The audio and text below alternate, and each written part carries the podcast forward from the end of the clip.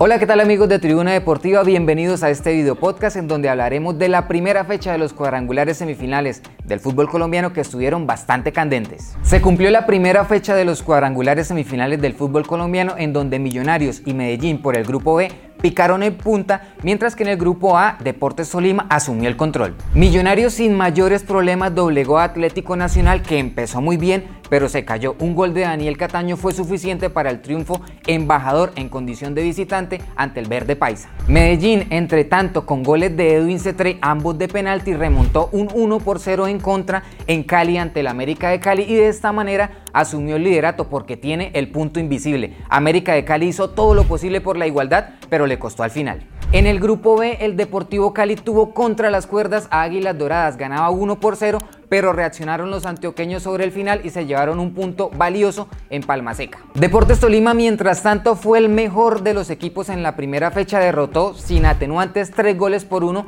al Junior de Barranquilla en Ibagué y de esta manera es el líder solitario de la zona B. En la próxima fecha, Millonario jugará en calidad de local ante el América de Cali, mientras se realizará el clásico entre Independiente Medellín y Atlético Nacional, esto por el grupo B.